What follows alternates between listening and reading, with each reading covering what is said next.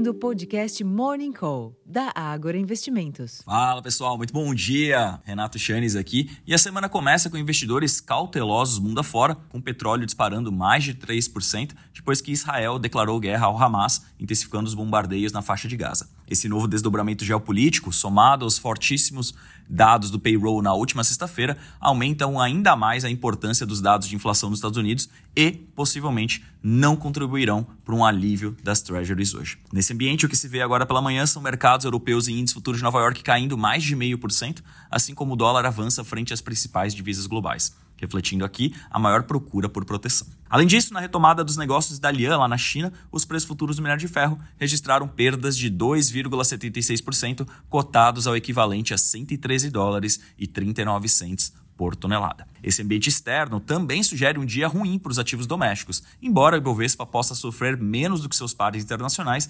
devido ao peso das petroleiras dentro da sua composição. E de fato, o EWZ, que é o maior fundo de índice ligado ao Brasil no exterior, caía menos de 0,2% no pré-mercado americano agora há pouco. Em termos de agenda aqui no Brasil, o IPCA de setembro é o maior destaque da agenda local, mas apenas na quarta-feira, véspera de feriado. Como de praxe, a semana começa com a divulgação do Boletim Focus às 8h25 da manhã e o diretor de política monetária do Banco Central, Gabriel Galípolo, participa da Live BC com o tema Política Monetária, com transmissão pelo canal da Autoridade Monetária no YouTube às 2 horas da tarde. O ministro da Fazenda, Fernando Haddad, dará uma entrevista coletiva às 10 da manhã sobre o lançamento da nova fase do programa Desenrola. Nos Estados Unidos, são esperados discursos hoje da presidente do Fed de Dallas, a Lori Logan, às 10 horas da manhã, e da vice-presidente de supervisão do Fed, o Michel Barr, às 10h15. Amanhã também são esperados vários discursos de dirigentes do Fed. Na quarta-feira serão conhecidas a ata do Fed e o índice de inflação ao produtor, PPI, de setembro, e na quinta-feira sai o dado de inflação ao consumidor, CPI, referente ao mês passado. Já sexta-feira marca o início da temporada de resultados do terceiro trimestre de 2023, com uma série de balanços, como o do Citigroup, JP Morgan Wells Fargo, além do índice de sentimento do consumidor da Universidade de Michigan.